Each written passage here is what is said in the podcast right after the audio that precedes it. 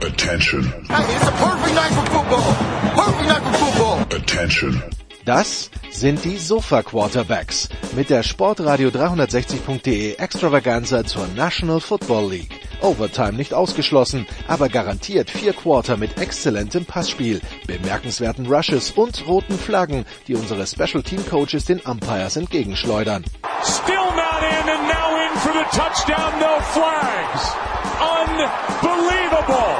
Und hier ist der Mann, der Tim Thibault persönlich die Beichte abnimmt. Nicolas Martin. Let's go! We gotta go to work! Sport 360, die Sofa Quarterbacks NFL äh, zu Woche äh, 8 in der NFL. Es gab wieder viel zu sehen, viel zum Kopfschütteln, äh, ein bisschen zum Begeistern und viel zu diskutieren. Äh, und deshalb haben wir unsere Experten, unsere Experten wieder in Leitung. Zum einen Christian Schimmel von der Draft.de und der Sohn, der letzte Woche wacker durchgehalten hat. Hallo Christian. Was meinst du mit letzte Woche wacker durchgehalten? Naja, wir, wir haben es durchgezogen alleine. Ach so, ja gut, aber Nikola, das ist ja mit dir gewohnte, gewohnte Kunst, ne? Also das haben wir, das haben wir öfter schon gemacht. Insofern alles wunderbar. Hallo zusammen. Äh, ich freue mich sehr, wieder Teil dieser Podcastaufnahme sein zu dürfen. Ja, und äh, wieder Platz genommen auf einem abgekühlten Sitz, der nicht so heiß ist wie mancher Sitz in Indianapolis. Äh, Jan Wegwert von äh, Triple Option. Hallo Jan. Ja, ich, also ich habe auch wacker durchgehalten im Kampf gegen das Virus. So ist es nicht. Moin, moin. Ja, gut, okay, das stimmt. Äh, aber ja, wir sprechen also über das, was unter der Woche passiert ist und äh, müssen feststellen, äh, beim nach dem Thursday Night Spiel Buccaneers gegen Ravens, äh, die NFC South ist äh, schwere Kost, Jan, und äh, die Offense der Bucks umso mehr. Ja, das ist äh, gefühlt wird das wird das immer, immer schlimmer, hat man fast den Eindruck. Obwohl es ja, also die Statistiken von Brady sehen ja nach wie vor okay aus soweit, aber diese Offense ist vollkommen unrund. Wir haben ja jetzt schon ein paar Mal drüber geredet, dass das Laufspiel der Buccaneers halt jeder Beschreibung spottet. Man kann es ja nicht anders sagen. Also das ist, äh, das ist mit das Ineffektivste, was in der NFL gerade so passiert. Und Brady kann da nicht, kann da nicht dauerhaft die Kohlen zum Feuer holen. Ähm, ja, ist, ist, ein, ist ein Sieg der Ravens, der meiner Meinung nach vollkommen in Ordnung geht, äh, der auch hätte durchaus noch deutlicher ausfallen können, ähm, trotz des Rückstands in der ersten Halbzeit. Ich bin bei den, bei den, also bei den Buccaneers ist absolut der Wurm drin gerade. Das, das muss man so deutlich sagen. Ähm, auch dass sie jetzt zum wiederholten Male mit ihrer Laufdefense, die ja die letzten Jahre in der, also im in der Gesamtdefense halt immer die große Stärke war. Die war immer eine der besten. Ich glaube, die letzten zwei Jahre sogar die beste der Liga. Äh, nach hängt dann wahrscheinlich von den von den Statistiken oder Metriken an, die man da anwendet. Aber dass die jetzt zum wiederholten Male halt so viel Yards abgibt und auch so viel Yards per Carry abgibt. Das war jetzt irgendwie das dritte Spiel hintereinander mit über sieben Yards und damit wirst du natürlich nichts. Klar, die Ravens sind bekannt für eine gute Rushing Offense, insbesondere eben mit Lamar Jackson, aber es lag jetzt in diesem Spiel ja wirklich nicht nur an ihm, sondern da konnte jeder Running Back laufen. Das äh, ist dann natürlich ein Problem. Ähm, bei den Ravens frage ich mich immer noch, warum die ihr Potenzial nicht abrufen, was meiner Meinung nach ein bisschen höher sein müsste, als es ist. Ähm, gerade mit der Offense, dass es einfach diese Konstanz nicht gibt. Gut, jetzt mussten sie auf Mark Andrews verzichten, als er Likely hat als sein Ersatz wirklich eine gute Partie gemacht. Ähm, aber ähm, irgendwie, irgendwie hakt es da, dass die, dass die Spieler halt mal souverän gewinnen können. Das passiert bei Baltimore gerade nicht. Trotzdem halte ich sie in ihrer, in ihrem Peak für eines der besten Teams der NFL nach wie vor. Hinter den, hinter den offensichtlichen Top-Teams, würde ich sagen. Die Probleme, die Baltimore hat, die hätte man in Tampa, glaube ich, gerne, ne? Ja, das stimmt. Aber ich meine, auch Baltimore ist nur in Anführungsstrichen 5 und 3 und auch dieser Sieg war ja jetzt nicht übermäßig souverän. Nee, aber ja, 5 und 3 und. Bei, bei Tampa ist halt komplett der Wurm drin. Also das, das kann man schwer erklären, finde ich. Das, äh, ja, das, das kann man schwer erklären, das kann man sich auch noch schwer anschauen, aber äh, ja, wir freuen uns alle auf dieses Münchenspiel in, äh, in zehn Tagen. Äh, Was witzig ist, weil sich, weil sich ja wirklich das Narrativ komplett verändert hat von am natürlich. Anfang. Naja, man sieht halt Tom Brady und der macht die Seahawks platt. Das Spiel wird vollkommen, vollkommen uninteressant, weil er spielt gegen ein schlechtes Team und das wird ein Blowout zu einer ganz anderen Situation jetzt, mit einer ganz anderen Dynamik. Also, also, Ja gut, also als Blowout habe ich es nie gesehen, aber ich meine, das sieht, also die, dass man dachte, die Voraussetzung wäre Temper auf dem im Angriff zum zu einem weiteren Playoff-Run gegen Seattle im Umbruch. Ja, also dass äh, Seattle jetzt wahrscheinlich als Favorit in diese Partie geht, das stimmt. Das hatten wir so nicht erwartet. Dass das jetzt ein Blowout wird, puh. Hab, hab, nur ja, sagen wir mal so. Ähm, jetzt würde das keiner mehr zugeben, aber ich habe das ein oder andere in der Hinsicht doch gehört, dass das Spiel jetzt nicht übermäßig spannend wird. Ja, aber das Ganze... Und ich, und ich war geneigt, dem Recht zu geben. Aber man weiß es natürlich nicht. Äh, sagen wir es mal so aus der Erfahrung heraus, auch viele der London-Spiele im Stadion gesehen zu haben, äh, ja, äh, also ich, mein, ich habe glaube ich einmal ein Blowout gesehen, das war Jaguars 49ers, aber sonst war das ja teilweise Nicola, magere, aber sehr oft nah beieinander magere Kunst. Das mag sein, aber was macht es für einen Unterschied, ob man es dort live gesehen hat oder im Fernsehen?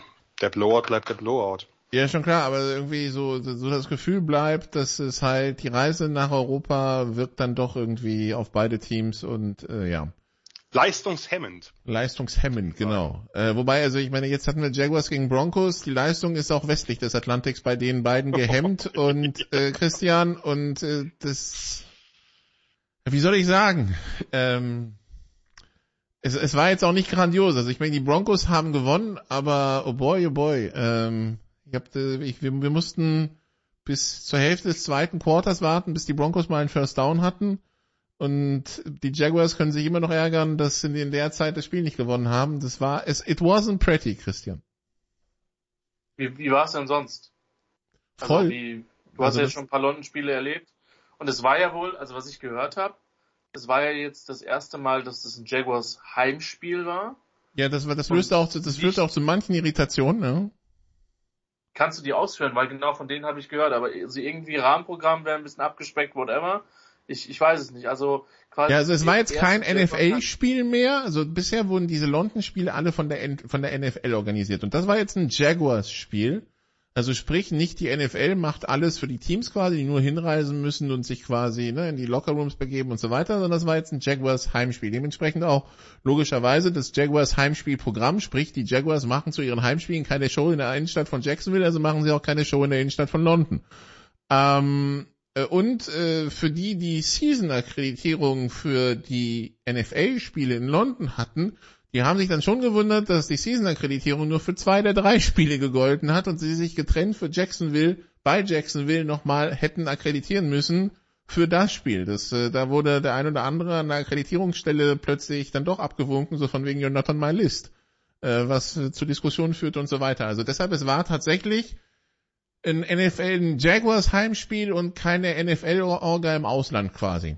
Ähm, das vielleicht äh, dazu, aber ansonsten, es waren 86.000 Zuschauer da, Rekord für ein Spiel in UK. Die Jaguars haben sich tatsächlich so eine Fanbase in London aufgebaut. Ich meine, es waren auch so, würde ich schätzen, so um die 15.000 bis 20.000 Broncos-Fans da. So ist es nicht, weil da waren viele in Orange und äh, bei den Turnovern und bei den Touchdowns hast du schon gemerkt, dass da eine gewisse Fanbase da ist und als die Broncos bei irgendeinem vierten und eins Ende des ersten Quarters gepantet haben, da hast du auch die 20.000 Buhn hören. Ähm, aber wie gesagt, die haben sich da tatsächlich von den, bei den Jaguars so eine kleine Fanbase aufgebaut, die vielleicht sogar größer ist als bei sich zu Hause in Jacksonville. Äh, das, es funktioniert, sagen wir es mal so. Das ist gemein. Das, ja, äh, interessant, weil ich habe halt, ich habe halt nur zwischendrin die, die Scores verfolgt, äh, weil das quasi zwischen dem zweiten und dem dritten Vorrundenspiel beim Jugendländerturnier halt. Ähm, deswegen kann ich auch ehrlicherweise äh, noch nicht so viel sagen.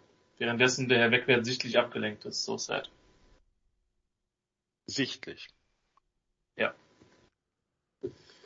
Ja, aber also, keine Ahnung, dass das, also zwei Offenses sind, die halt ziemlich shot sind. Der, wie gesagt, der, der Jaguars Frühling währte nur kurz.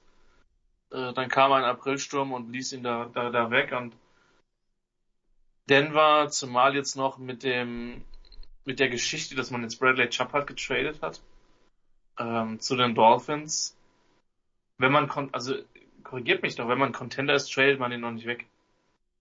Also, oder man, man, man merkt, man kann sich nicht auf eine Vertragsverlängerung einigen und nimmt halt noch mit, was es geht, ja. Aber das, das hat mich schon überrascht. Keine Ahnung. Ich weiß nicht, ob die, also, ob, wir haben ja vor, vor der Saison schon gesagt, dass es viel Katastrophenpotenzial hat und bis jetzt hat es ziemlich, also die Katastrophenerwartung hat es ziemlich stark erfüllt, wenn sie nicht sogar übererfüllt wurden Trotz des Sieges. Also gut und wichtiger Sieg, aber ja. Also keiner ist von den Gerd vor den Broncos. Aber mal ganz im Ernst, wo, wo Nico das gerade sagte, also als ähm, Jacksonville mit 7-0 Führung an der einen Yardlinie steht und Trevor Lawrence diese vollkommen oh. abstruse Interception wirft. Ähm, die war ja direkt vor meiner Nase, ne? Und ich so, oh nee. Ich, ich glaube ich glaub nicht, also es wird, es ist ja nichts gesagt, es ist Anfang des zweiten Viertels, es steht dann 0-14, aber bei der Offense, die Broncos über weite Strecken hatten, am Ende sah es ja dann ein bisschen besser aus, uh, ob die da zurückkommen, I don't know. Aber die war so böse, die Interception. Ja, wirklich, wirklich grotesk. Wie er den Linebacker komplett übersieht, ja. Weiß auch nicht. Ähm, nun, ähm, Jacksonville verliert und äh, die Broncos, also es ist 2 und 6 und damit selbst in dieser schlechten AFC South wahrscheinlich raus aus allem und die Broncos sind 3 und 5 und ich weiß nicht so wirklich, ob es sie weiterbringt. Aber gut, dann wussten wir, äh, Blick auf die 18 Uhr Spiele am Sonntag, wir wussten nach der Niederlage der Buccaneers, und Jan, das ist jetzt ein bisschen schmerzhaft, wir wussten, der Sieger zwischen den 3 und 4 Falcons und, der 3 und den 3 und 5 Panthers, nee, 2 und 5 Panthers, ähm, wird die Tabellenführung in der NFC South übernehmen, womit eigentlich schon alles gesagt ist über diese NFC South in diesem Jahr. Und äh, dann entwickelte sich das Ding zu einem Krimi, ähm, ich weiß nicht, ob er qualitativ gut war, aber es war ein Krimi. Ich kann mir nicht Ja, es war mein Einzelspiel. Ich, äh, ich war, ich war auf jeden Fall relativ gut unterhalten. Das kann ich nicht anders sagen. Äh, in einem Spiel, wo wirklich äh, alles drin war, wo, es hin und her ging, wo es Führungswechsel gab, aber meist, also ein Großteil des Spiels waren ja die Falcons immer leicht vorne. Panthers kamen ran, Falcons haben nachgelegt und so weiter, bis es dann im vierten Viertel halt vollkommen abstrus wurde mit den mit den Plays auf beiden Seiten. Also auf der einen Seite die Panthers halt, sind, konnten halt wirklich gut laufen ähm, mit Deonta Foreman. PJ Walker hat kein so schlechtes Spiel gemacht, war jetzt nicht war jetzt nicht super akkurat, aber hat immer wieder dann bei bei Third and Long, bei Second and Long das eine oder andere Play rausgeholt. Ähm, ja, und die Falcons, die Falcons haben das vielleicht insgesamt ein bisschen, oder die Offense sah vielleicht jetzt ein bisschen konservativer oder weniger Big Play-lastig aus, aber hatten halt auch immer wieder eins drin. Äh, und dann, also das, das Ende ist ja, ist ja wirklich, äh, kannst ja keinem erzählen. Also das ging ja schon, das ging ja schon ein paar Minuten vor Schluss los, gar nicht erst mit den, mit den letzten Plays dann, dass halt, äh, nachdem die, die Panthers das erste Mal in Führung gehen, dass die, dass die Falcons. Mit Donta Foreman bitte sehr, ja, ausgerechnet. Ja, mit, ja, ja, mit Toyota Foreman.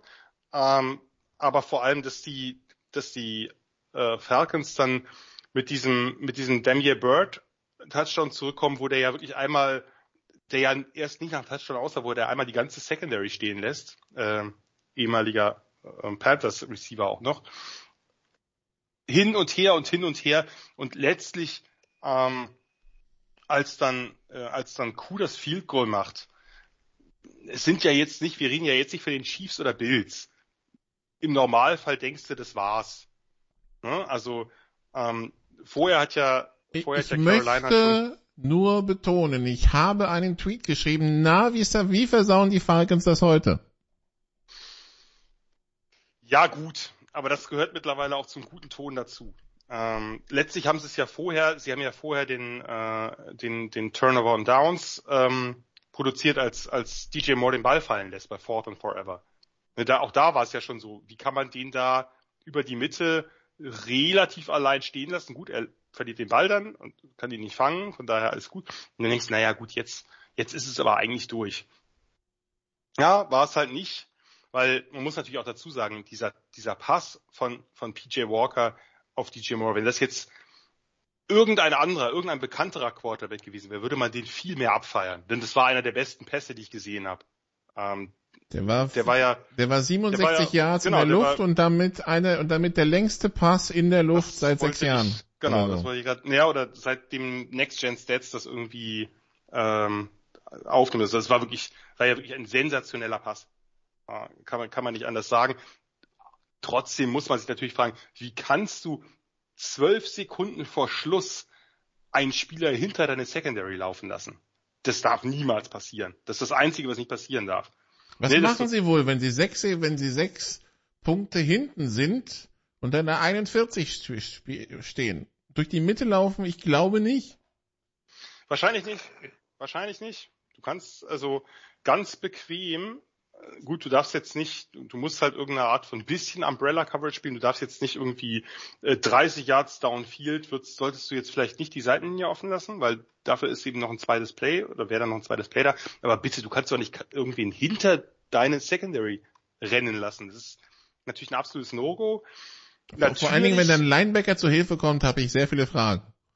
Richtig. Das war ja Rashan Evans, ne, der da ja. irgendwie mit, mitgelaufen ist. Dann ähm, und natürlich kriegt, kriegt äh, Carolina dann die Strafe für das, für das Helmabziehen von DJ Moore, ähm, was man ja jetzt gehört hat, keine, eigentlich hätte keine Strafe sein dürfen, weil es eben an der Seiten oder am Weißen schon nicht in der Endzone passiert ist.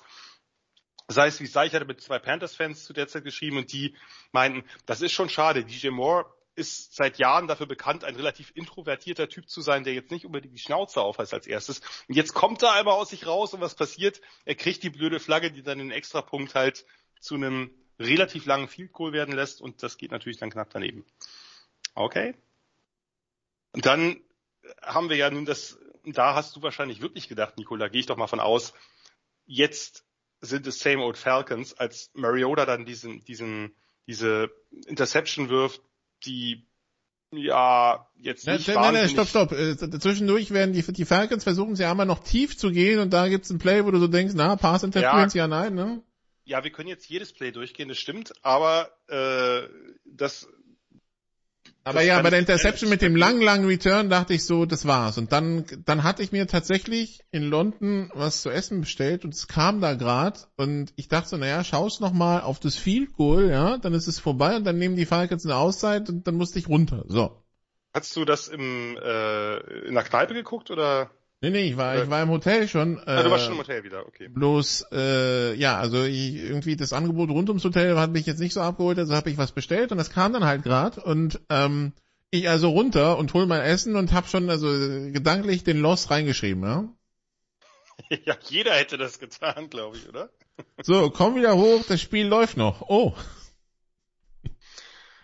Oh ja, und ich meine, wie er, wie er es vergeigt hat, ne, das war ja nicht mal knapp. Also nee. 32 Jahre so zu schenken, das muss man erstmal hinkriegen als NFL-Kicker. Ja. Ja, und dann eiskalt, wie die Falcons nun mal so sind, wie wir sie kennen, nicht wahr? Äh, bewegen sie sich dann das Feld runter. Und ich meine, wenn, wenn eins bei den Falcons sicher ist, dann ist es Young, Young Hoi Ku. Ne? Also das ist der einzige Spieler, bei dem man relativ viel Optimismus haben kann, dass es halt nicht versägt. Das sind die Chargers-Gene. ja, das Gegenteil quasi, die Anti-Chargers. Äh, bei den Chargers hätte er es versägt. Ja, jeder jeder ich mein, Kicker, den die Chargers cutten, der hat halt Erfolg. Siehe Josh Lambo über weite, weite Zeiten. Aber bei, bei, Q, bei Q war es ja wirklich auch, ich meine, den habt ihr was, drei Spiele gehabt oder so und danach war Geschichte. Das, das war ja auch wirklich relativ kurz, wenn ich jetzt das richtig in Erinnerung habe. Ja, ja. Das, das, das war nicht viel, aber Q hat dann halt einfach, nachdem Pinero die beiden Kicks halt ver, ver, versammelt hat, er, hat er halt dann Thank you gesagt und das Spiel dann entschieden. Boah, Alter. Ich geh raus. Es waren übrigens vier Spiele von Q für die Chargers. Drei von sechs. Ah, nicht schlecht. War ich nah dran. Und neun von neun Extrapunkten. Übrigens, dieser, dieser Touchdown-Pass von, von Walker, Mahomes hat ja auch getwittert, so, das war der beste Pass der Saison. Ja, du wirst dich an das Ding erinnern können mich hat er so ein bisschen an das Signature Play von Black Bortles im College erinnert. Ähm, ja. Ganz, ganz spät, irgendwie auf zwölf Sekunden auf der Uhr. Ich meine gegen Temple, ich bin mir nicht mehr sicher, aber ähm, boah, da, gehst du jetzt, da gehst du jetzt zum Beten hin, ja? Gut, ähm, aber du weißt, was ich meine, ja. Ja, ich äh, erinnere mich dunkel. Aber das ja. Ding war einfach, also das hier, äh, ja. Ja, ja. Gibt wenig bessere Pässe in den letzten, keine Ahnung, 10, 20 Jahren. Ich möchte nicht übertreiben, aber ja. das ist schon ein krasses Ding gewesen. Nachdem die Saints die Raiders 24-0 aus dem Stadion prügeln, Christian, sind die Falcons jetzt also Tabellenführer in der NFC South. Man muss sich wirklich kneifen, um das zu sagen. Mit 4 und 4, wer gewinnt dieser, diesen Süden, Christian? Ja, das Ding ist halt, nachdem Jan ja in einem anderen Podcast in ähnlicher personeller Zusammensetzung schon die Münze ins Spiel gebracht hat, wäre hier der Würfel tatsächlich das äh, entsprechende Gerät. Ähm, hat mir, da hast du mich das letzte Woche auch schon gefragt. Ich glaube, ich bin auf New Orleans. ich glaube, ich bin auf New Orleans. Ich habe gesagt, die, die Buccaneers müssen es gewinnen. Ja, das haben sie ja nicht. Ähm, nee, ich gehe auf New Orleans. Also, Recency Bias vielleicht, aber ähm, ich muss zugeben, dass ich halt von dem Spiel gar nichts gesehen habe und da mich total gewundert habe, als ich diesen Score gesehen habe. So 24-0, dass die Raiders da so komplett chancenlos waren. Hätte ich nicht zwingend gedacht, aber ähm, die Saints sind in vielen Bereichen nicht schlecht gecoacht. Die haben Defense, habe ich den Eindruck, wird jetzt so langsam besser, die groovt sich so langsam ein. Ähm, und das jetzt nicht nur wegen dem, dem Nuller-Burger jetzt aus dem Spiel, aber ähm, ich glaube, in dem Fall ist es dann Donut, ja. Christian, aber ich bin mir bei den kulinarischen Sachen nicht so ganz so sicher. Ja, ähm, es ist, ja, also ich habe halt auch das, das Ding, dass die Entscheidung halt erstmal pro Dalton, da muss man halt gucken, wie lange, wie lange das dann hält, dass es halt auf Fehler von meinem ausgegangen ist, wenn Dalton nicht gerade zwei Pick Sixes in Arizona wirft. Ähm, ich hätte die Saints auch bei weitem nicht so stabil kannst du die auch nicht nennen, aber die sind auf jeden Fall sehr competitive und Peter King hatte die irgendwie als, als Super Bowl Favorit in der NFC, so habe ich sie nie gesehen, aber sind sie nee, das stabilste Team? Hm? Nee, wirklich nicht. Also da verstehe ich. Aber, aber halt souverän ja. 3 und 5, ne? das dürfen wir bei der ganzen Geschichte auch nicht vergessen. Ja. Ja. Ich, ich werde aus der Division nicht schlau. Aber das wird, glaube ich, im Moment niemand, so ehrlich muss man sagen. Wir hätten, also, ja, wir, wir, hätten ja beide die 3 und 5, wir hätten ja beinahe die 3 und 5 Panthers als Tabellenführer gehabt in der, in der Division, was nur komplett abstrus gewesen wäre, Jan.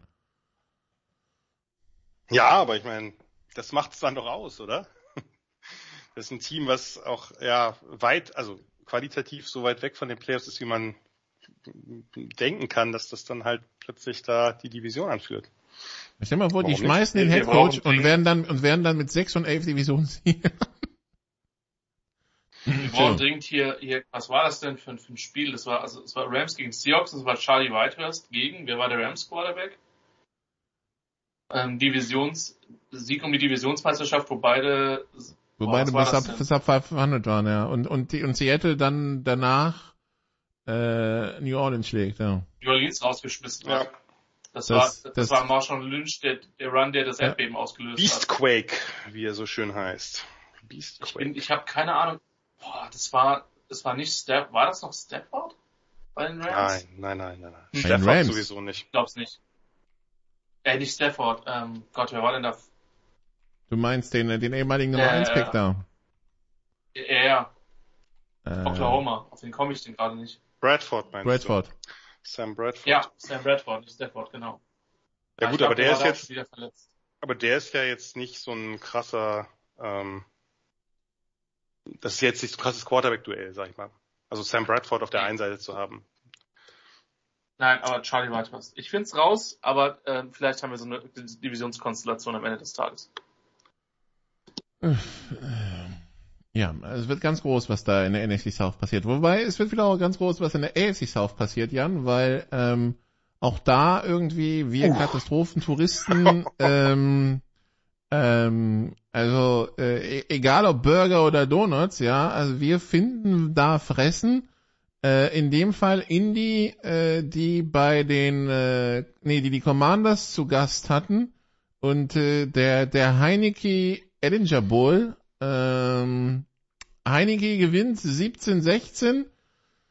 Äh, ja, und äh, nachdem also letzte Woche der Quarterback gebencht wurde, diese Woche wird der OC entlassen, Marcus Brady, und damit, also, also der Sitz von Frank Reich wird immer heißer.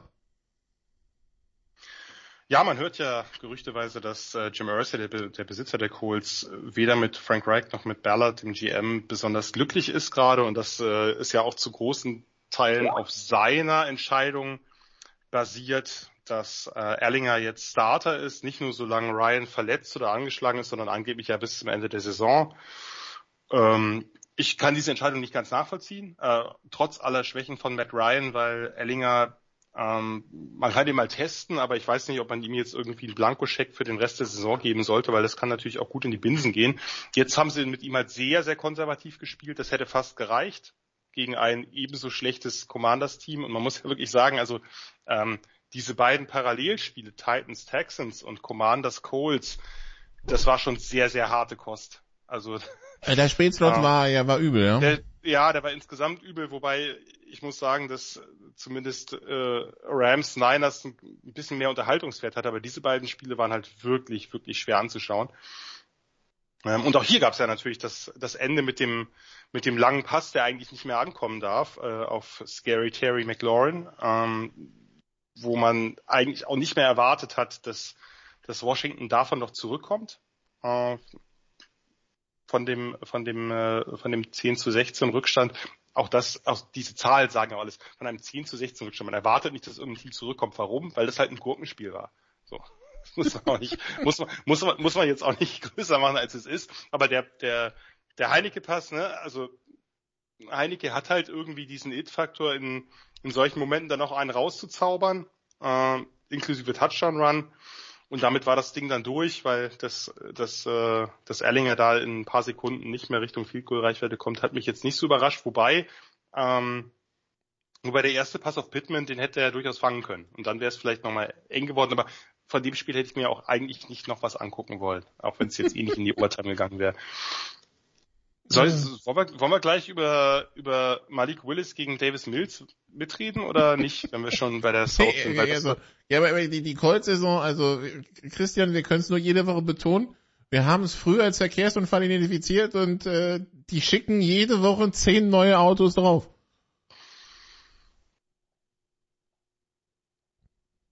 Und auch das, liebe Freundinnen und Freunde, ist ja eine Qualität, das in dieser Konstanz so zu machen. Ja. Schwer zu verstehen. Ja. Ähm, ich, aber, aber, jetzt ernsthaft, also ich meine, wenn du, wenn du der Owner bist, reißt du jetzt die Bude ein und feuerst wieder den GM und den Headcoach? Also auch sie haben sich schon ge geschmissen. Ja, aber der OC der, hat ja nicht mal die Plays gecallt angeblich. Ja, das ist ja Frank Reichs. Also das ist einfach nur ein Bauernopfer. Ja, so ist es. So, wir, wir tun mal was, wir müssen was tun. Wir müssen was tun. Wir machen ähm, das mit den ähm. Fähnchen, genau. ja, genau, wir, wir das mit den Fähnchen. Sorry. Ähm, aber sehr passend gerade. Ja, ein ähm, bisschen. Ja, immerhin, ja, im Heinz muss das nicht, nicht mehr ertragen. Ähm, ich baue zwischendrin übrigens, wieder mal die Trades ein. Übrigens, oder, ne, so. Christian, das ist auch ein sehr seltsamer Trade, Nahim Heinz ja. abzugeben als ein Receiving Back, der ja durchaus eine gewisse, sagen wir mal, Big Playabilität der Buffalo gut stehen wird, weil genau das, genau diese Backs suchen sie. Zach Moss, ich mochte Zach Moss, als er aus dem College kommt, ich mochte ihn bei Utah, aber Zach Moss in, passt ja. zu dieser Offense gefühlt nicht. Zach Moss ist ein Downhill Power Runner, man könnte jetzt sagen, ja, Jonathan Taylor ist das auch, aber doch ein ganz anderer Typ. Also Zach Moss in einem Scheme, was viel Zone Running hat, ja, kann funktionieren. Aber was, also, was wollen die den als Backup von, von Taylor haben? Also, das macht für mich, da hätte ich gerne einen Komplementärback wie, wie halt Nahim Heinz. Macht für mich nicht so viel Sinn. Aber hey, die Colts werden es wissen oder auch nicht. Die Colts haben uns die letzten Monate total überzeugt, dass sie, also, na egal. ähm, Und das ja. Komische ist, wir alle halten ja Frank Reich nicht unbedingt für einen schlechten Coach, oder? Nee, ja, aber also die, die Räder fallen die letzten, also die Räder fallen ja, da seit irgendwie so etwa zwölf Monaten. Seit seit so Anfang Dezember 2021 fallen die Räder komplett ab. Nikola, willst du noch mal über das Vertrauen, was die Carson Wentz entgegengebracht haben, reden? Das war schon abstrus genug. Dann natürlich das Jaguars-Spiel am Ende. Also die Colts sind auf jeden Fall ein Kandidat für viel Unterhaltung gerade. Das kann man äh, festhalten, denke ich. Es wäre fantastisch gewesen, wenn Wentz für die Commanders gespielt hätte und die Colts geschlagen hätte. Ja, unbedingt. Aber ja, und zwar und zwar nur mit Handoffs. äh, ja, also wie gesagt, also die, die Colts, die Colts sind ein ganz spezieller Fall. Die die so, dann kannst du, dann kannst du aber gerne gerne das andere, das das die wir haben die Jaguars jetzt schon schlecht geredet, die Colts schlecht geredet, es, es bleiben noch Titans und Texans, Jan, bitte sehr. Die Titans stehen bei 5 und 2, liebe Freundinnen und Freunde. Das sollten wir vielleicht uns kurz mal vor Augen halten. Und, und, und es wirkt uneinholbar.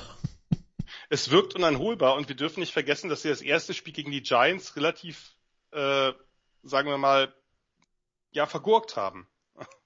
Und danach das, von, von Buffalo über den Boden gewischt wurden. Ja, aber das war das war das äh, das Field Goal bei Auslaufen der Uhr, oder? Gegen die Giants, ja. was sie versägt haben? Das nee, heißt, ist das nicht da, wo ist das nicht da, wo, wo sind die nicht die Giants für zwei gegangen? Mm, ja, ja, aber ist es nicht das Field Goal, trotzdem das Field Goal bei Auslaufen der Uhr gewesen? Ach so, kann sein, dass dann verschossen Full Field Goal bei, bei war, ja. Bis Field Goal, äh, ja. Ja, ja, ja, ja. Also, sagen wir mal so, sehr weit weg sind sie nicht von 6 zu 1 und das sieht Fühlt man sich falsch Feld. an. Es fühlt sich sehr falsch an, aber wir dürfen auch nicht vergessen, dass im letzten Jahr die Titans der Number One Seed der AFC waren. Das wird ja auch schnell vergessen, weil auch da hatte man nicht den Eindruck, dass sie dahin gehören. Also sie Boah, haben zwischendurch mal die Chiefs nicht verprügelt. Also das, äh, das, das muss man ihnen lassen. Das, trotzdem, das Spiel war, also dieses Spiel war wieder absolut grausam und äh, ja, also dass Malik Willis noch Zeit braucht, das ahnten wir alle, dass das halt doch darin besteht, so ein Spiel auch gegen ein sehr schlechtes Texans-Team, dass er halt eigentlich nur Handoffs verteilt an Derrick Henry, was eine gute Wahl war, wohlgemerkt. Äh, Derrick Henry gegen die Texans ist immer eine sichere Sache. ähm, das, äh, oh, also ja, und auf der anderen Seite eine wirklich völlig zahnlose Offense, die halt, da tat mir Damien Pierce leid, der wirklich kein einziges bisschen Raum gefunden hat. Ich glaube, dass wirklich auch guter Running Back ist. Davis Mills ist auch, sagen wir mal, entzaubert worden, wäre das falsche Wort, weil der jetzt nie gezaubert hat, aber der hatte in der, in der ersten Saison doch so seine Lichtmomente. Diese Offense, dieses ganze Team, ich frage mich so ein bisschen, was jetzt der Sinn da war, von Cully auf Larry Smith zu wechseln. Ähm, besser wirkt das Team nicht. Sorry. Äh, tut's, tut's und dabei nicht. hatte ich irgendwie so ein bisschen Hoffnung in die Texans. Ich hätte nicht gedacht, dass die Texans so weit so abgeschlagen sind. Da hatte ich mindestens zwei Kandidaten in der NFC South schlechter. Die Titans echt schlechter? Nein, in der NFC South waren mindestens zwei, die, die, die, ich schlechter gesehen ja. hätte. Im Augenblick sind die Cruisen die Texans ganz entspannt zum Nummer 1 Pick. Ja, ganz entspannt nicht, weil die Lions sich da auch, äh, sagen wir mal, äh, energisch drauf bewerben.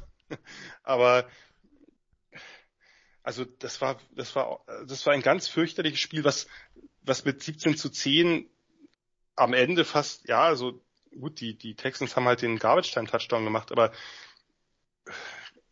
das war gefühlt nie in Doubt, dass die, die Titans das gewinnen und trotzdem waren die Titans schlecht. So kann man es vielleicht zusammenfassen. Und sie haben, aber sie haben halt Derrick Henry gehabt. Okay. Ja. Ähm, so, jetzt haben wir so ein bisschen noch auf alle Quarterbacks geklopft, die da rumlaufen. Wir, wir, waren, wir sind, wir müssen gleich mal ein bisschen wieder im Normalmodus sein. Wir bashen gerade alle Teams, das ist eigentlich ja sonst nicht so unser Stil. Gut, dann äh, finde positive Worte zur Leistung von Zach Wilson gegen die Patriots, Jan. ja. Jetzt nimmst, gibst du mir aber auch hier wirklich die Leckerlis, ne? Also Boah, ich nehm, Moment, ich, ich nehme das, was uns die NFL-Teams diese Woche geboten haben. Was soll ich machen? Ich, ich kann hier keinen Super Bowl erfinden zwischen den Chiefs und den 49ers. Was wolltest du gerade sagen? Rein, Jan. Ja? Ich nehme den als Loss. Es ist. Same hier. Tut weh. Same hier. Es tut richtig weh. War vielleicht eine Overreaction auf Mahomes bei mir, ich weiß es nicht. Ach. Nee, der sah, der hat schon, der sah schon sehr, sehr verlockend aus, Christian. Ich glaube, das ist ja jetzt nicht das jemand, den, ohne, ohne den, Mist, den nur du oben hattest oder so. Wir reden nee, über Zach Wilson, ja? Ich war nicht alleine, aber. Und eure, wir reden über Zach Wilson und eure Einschätzung zu ihm, ja. als er aus dem College kam. Richtig. Ich glaube, dass der immer noch auf meinem Alltime-Board der Nummer 2 Quarterback ist. Nach. Ich glaube, gleich, gleich mit Burrow und nach, nach, nein, nein, Lawrence. Nein, nein, nein, Genau. Lawrence hast du davor. Definitiv. Ja. Ja, ja, aber ähm, ja, es ist, es ist wie gesagt, die Flashplays sind ja immer noch da, aber es ist, gibt halt niemanden, der so ein schlechtes Pocket-Verhalten hat. Im Moment gefühlt ähm, der, ganz ehrlich, Nikola, das klingt ein bisschen, das klingt wirklich gemein. Ähm, aber das sind manchmal so die, die Amerikan also bestimmte amerikanische Quarterback-Typen in der GFL, die halt nicht viel Quarterback im College gespielt haben und dann halt rumrennen und das Big Play halt suchen, anstatt einfach die Offensive auszuführen, ähm, was dann manchmal dazu führt, dass sie gebencht werden. Ähm, Achso, bis eben dachte ich, du sprichst über Aaron Rodgers, aber ja. Uh. Oh, oh, oh, oh, der kam aus nix. Ähm, hm. Ja, also die Jets sind gut, aber also sie, sie, sie das heißt gut ist, ist nicht gut, aber sie haben eine gute Bilanz, vor allem für Jets-Verhältnisse. Aber Sie müssen sich halt ärgern, dass dieser Pick 6 vom Bord kommt, ne? Ich meine, durch die, das Roughing the Passer, ja. sonst läuft das Spiel vielleicht anders, ja, ja aber. Aber trotzdem. Also, das Ding ist halt, Sully hat da halt eine gute Mannschaft gebaut, die Defense ist improved, da sind einige Typen, von denen ich auch weiß, dass Jan die total toll findet, mir geht's ähnlich. Ähm, aber es ist, es ist schade, dass der offensive Output so ist, wie er ist. Und das liegt eben auch vor allen Dingen am Quarterback. Sind wir bei den Jets ja. bei der Broncos-Einschätzung angekommen, Jan? Sie sind nur ein Quarterback davon entfernt, ihr wisst schon. Ja, wenn Brees Hall fit wäre, würde ich das fast so sagen. Die haben eine super Defense. Die Defense ist eine der besten der NFL gerade und hat ja nun nicht die besten Voraussetzungen, weil die Offense ihnen da jetzt besonders viel Hilfe äh, an die Hand gibt. Ähm, ich mag das junge Receiving Core. Ich verstehe nach wie vor nicht, dass man, ähm, dass man diese Probleme sich irgendwie selbst schafft mit Elijah Moore, vorher mit Denzel Mims, also das beides sehr talentierte Spieler, insbesondere Moore hat ja auch schon bewiesen, dass er in der NFL was reißen kann. Ich habe den Eindruck, dass da irgendwie selbst verschuldet sich irgendwie so ein bisschen in, in, in weiß ich nicht, oder in Fuß geschossen wird oder so, keine Ahnung, weil man irgend, sich irgendwas beweisen will oder so. Die haben super äh, Receiving Core mittlerweile, mit Garrett Wilson natürlich an der Spitze. Wenn Brees Hall fit ist, ist das ein Top-Back gerade für diese Offense, diese White Zone Offense. Und dann hast du Zach Wilson und Christian, ich widerspreche dir ungern, aber ich hatte jetzt nicht das bessere Gefühl, wenn er außer Pocket rauskommt. Ehrlich gesagt. Also der ist in der Pocket nicht gut, aber wenn er rausscrambled und dann seine Impro-Plays macht, da habe ich fast noch mehr die Luft angehalten. Dieses, dieses eine Ding, also ich meine, da waren zwei groteske Picks dabei von den dreien, aber das eine Ding war wirklich, da, normalerweise musst du nach dem, nach dem Wurf auf die Bank. Nur, du musst anstelle der Jets ihn jetzt, da halte ich für fatal jetzt zu sagen, naja, lass mal zu Flacco zurück, aber besten zu White. Ähm, wir müssen jetzt, die müssen jetzt mit Wilson die Saison zu Ende spielen. Sie müssen rausfinden, ob er sich steigern kann. Ob er, ob er Progress zeigt. Und das Schlimme ist ja, wenn du dieses Spiel dir anguckst, ich habe von dem Spiel relativ viel gesehen, dass Mac Jones auch eine richtig schlechte Leistung gezeigt hat. Das ist ja auch wenig von dem da, was uns letzte Saison so überrascht hat. Ähm, du hast den Kick Six angesprochen, Nicola, der auch uh, schwierig war. Und auch sonst hat er halt mehrfach bei völlig klaren Plays und klar strukturierten Plays, und das ist ja das, was Mac Jones ausgezeichnet hat, dass er Offenses umsetzen kann auch durchaus mit tiefen Bällen. Das ist ja jetzt, hat jetzt nicht den besten Arm, aber das hat er bei Alabama gezeigt, dass er eben auch Deep Ball Offenses umsetzen kann, wenn er, wenn er muss. Ähm, dass der wirklich innerhalb der Struktur Spieler, die der erste oder zweite Read waren, komplett übersehen hat.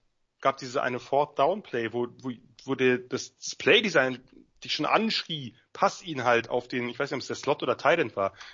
Und er zögert, zögert, zögert, dann läuft er rum und passt dann irgendwo auf den Boden oder so. Also auch das ist ein bisschen untergegangen, weil Zach Wilson die groteskeren Plays hatte, aber das war auch ein Spiel von zwei echt schlechten Quarterbacks an diesem Tag. Ich sage nicht, dass sie grundsätzlich schlecht sind. Bei Zach Wilson ähm, deuten die Zeichen darauf hin, dass er halt sehr, sehr inkonstant ist und wahnsinnig viel Fehler einbaut, obwohl er ja, Christian das gesagt, immer wieder diese, diese Splash Plays hat, die wirklich sehr, sehr schön aussehen. Ähm, der Touchdown äh, zu, zu Beginn gehörte dazu. Ähm, bei Mac Jones gibt's ja durchaus ein bisschen mehr Hoffnung und auch ein bisschen mehr das äh, gibt's ja auch ein bisschen mehr in der NFL, was er gezeigt hat, dass er eben eine Offense umsetzen kann. Und diese Offense ist sicherlich auch nicht die kreativste der Welt, äh, keine Frage. Ähm, ich verstehe nach wie vor nicht, auch wenn es etwas besser läuft, als ich dachte, was die Patriots geritten hat, damit Patricia und Co. zu agieren. Aber gut, Belichick ist manchmal einfach auch ein bisschen wunderlich. Und letztlich hat er natürlich den Benefit of the Doubt, dass ja bei ihm auch relativ viel funktioniert hat. Aber das war auch ein Spiel, das du dir, wenn du Quarterback-Connoisseur bist, nicht nochmal angucken willst. Und es ist halt das Bizarre, um da nochmal kurz auf die, auf die Draft-Evaluation. Ich war ja deutlich niedriger bei Mac, bei Mac Jones als viele andere. Er hat mich ja letzte so ein bisschen Lügen gestraft. Ähm, wenn du, wenn wir von unterschiedlichen Quarterback-Typen reden, diese zwei. Also auch schon im College. Ja, und, aber es sieht bis jetzt alles nicht so, nicht so erfolgreich aus. Und ähm, ich bin gespannt. Also wie gesagt, es gibt ja keine Quarterback-Controversy, aber ja. Ähm, Seppi sah bis dato so aus wie Mac Jones letztes Jahr. Nicht ganz genau so das wollte ich auch gerade sagen. Genau das. Ähm,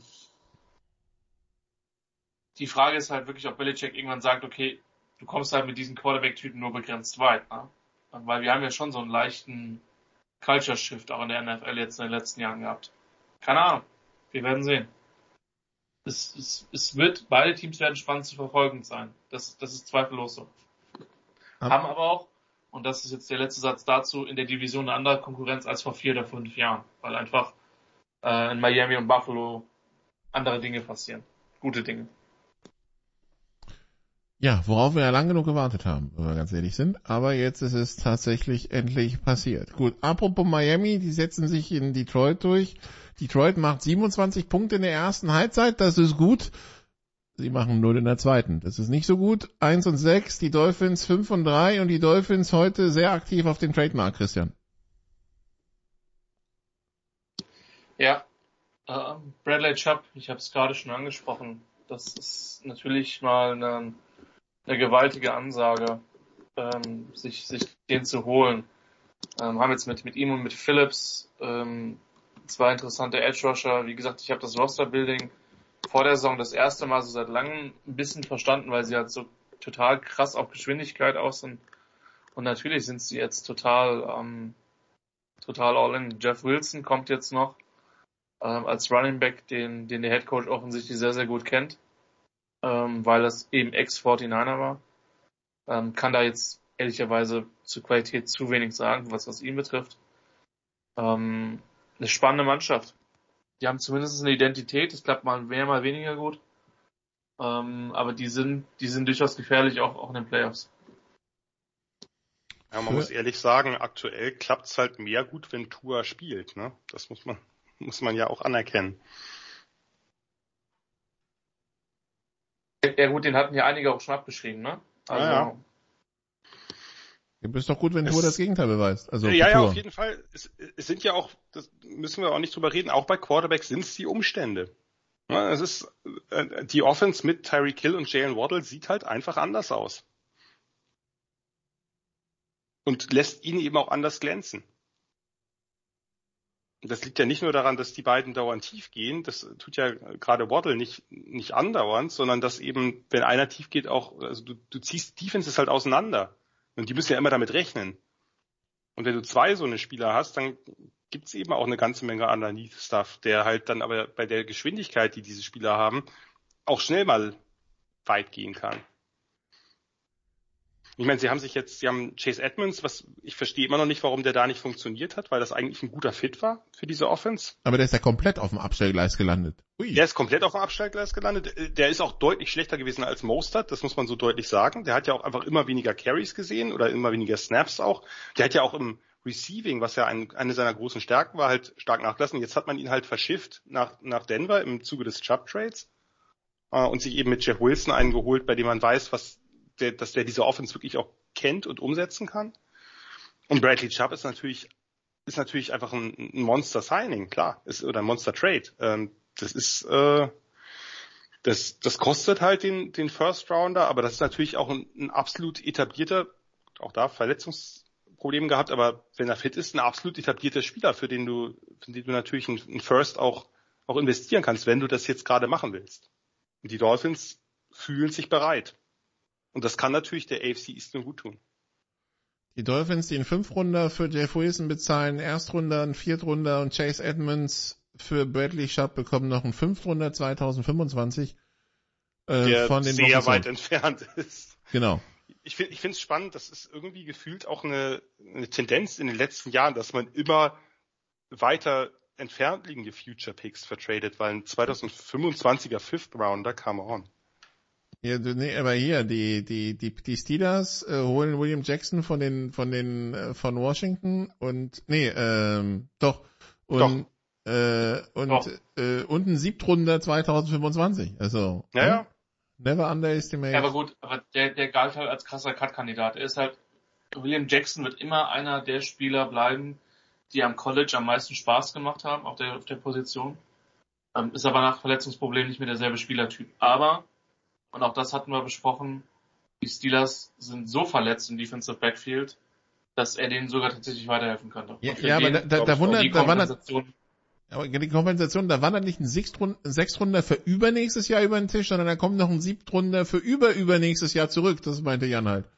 Das ist, ja, das ist, das, das ist halt minimal mehr als halt Cut.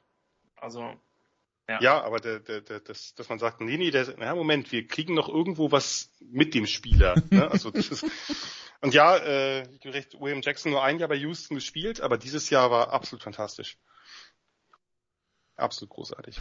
Apropos Trade, sind wir schon dabei, wir waren ja gerade bei Lions. Die Lions geben TJ Hawkinson ab, ihren Thailand, an die, äh, an den Divisionskonkurrenten Vikings, geben auch noch einen Viertrunder 23, einen Conditional Viertrunder 24 ab und bekommen dafür von den Vikings den Zweitrunder 23 und einen Drittrunder 24. Äh, Christian, also eine Waffe weniger bei den Lions, äh, dass die als Seller auftreten, jetzt nicht weiter verwunderlich und sie sammeln Picks für den X-Neuaufbau? Kam für mich aber wirklich ein bisschen aus dem Nix, gebe ich zu. Also den habe ich nicht kommen sehen. Ähm, die Offense hat sich natürlich verändert dieses Jahr. Jetzt muss man sagen, dass halt in Detroit auch einfach viele Verletzungsprobleme hatte mit, mit Sam Brown, der raus war, Chuck, äh, Jameson Williams. Ähm, äh, ich, ver ich verstehe, was Detroit macht, weil äh, auch die werden dieses Jahr nicht im Super Bowl spielen. Ähm, ich finde, das ist grundsätzlich ein guter Trade für, ähm, für Minnesota, weil Cousins auch immer sehr gerne äh, Titans eingebunden hat ähm, in, in den letzten Jahren. Stellt sich für mich so ein bisschen die Frage, was mit Irv Smith ist, der glaube ich Free Agent wird nach dem Jahr, weil er die 50 Option nicht gezogen hat. Ähm, der, der hat den Durchbruch da noch nicht wirklich geschafft. Ähm, ja, inter interessanter Deal und, und, und Mensa sagt sich halt so, don't trade äh, innerhalb von der Division, ist, ist uns egal. Und ich sag mal so, die, die, die Vikings-Fans sind definitiv glücklicher als die Packers-Fans heute. Das ist mal, und heute heißt, wir nehmen am Tag der Trade Deadline auf. Das heißt, die ist durch, wenn wir, als wir zum Moment der Aufnahme, ja? Also da passiert nichts mehr. Ja. Naja, gut, Mensa, da weiß man ja, das sind Leute mit hohem IQ, aber ähm, nein. Äh, ich muss ganz ehrlich sagen, ich verstehe den Trade aus Lions Sicht überhaupt nicht.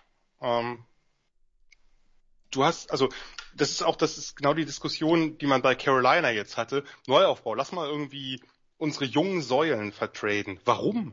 Also, dass man Christian McCaffrey abgibt oder meinetwegen einen Shaq Thompson, wenn man das getan hat oder so.